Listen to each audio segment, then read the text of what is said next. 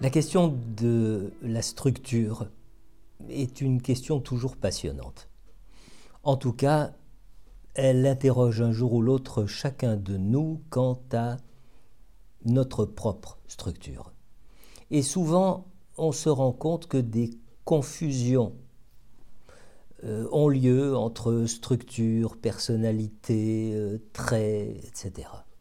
Alors ça me permet de revenir à ce que disait euh, Jean Clavreul, à savoir qu'une analyse ne serait pas suffisamment approfondie si elle ne révélait pas à l'analysant ses traits pervers et euh, son noyau psychotique.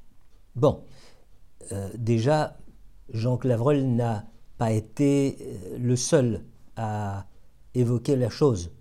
Seulement, il l'a peut-être dit plus clairement hein, que d'autres. Je pense à Harold Searles ou aussi à, Winnicott. Et c'est, dans le cadre des cures les plus longues que la chose a la possibilité de se révéler. Vous savez que j'aime bien présenter l'analyse euh, comme un travail d'érosion, de ponçage, de désépaississement, hein, une espèce d'archéologie où l'on utilise la brosse et le pinceau plutôt que le marteau-piqueur.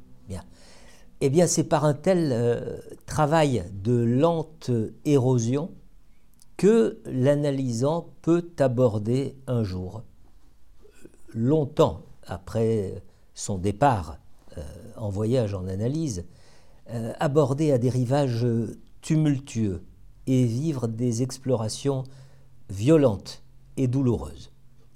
Et ne croyez surtout pas que de tels voyages soient périlleux pour l'analysant seul. Ils sont tout aussi bousculants pour l'analyste.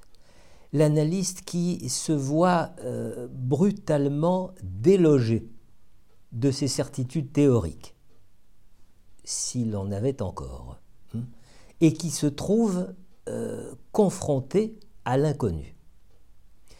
Et alors, il est entraîné dans les couches d'un noyau euh, psychotique. Il est confronté à des, traits pervers et il doit accepter cette, cette aspiration s'il veut parvenir à entendre euh, quelque chose de ce qui se joue. C'est véritablement, véritablement une plongée dans les mouvements pulsionnels les plus archaïques les plus refoulés qui soient.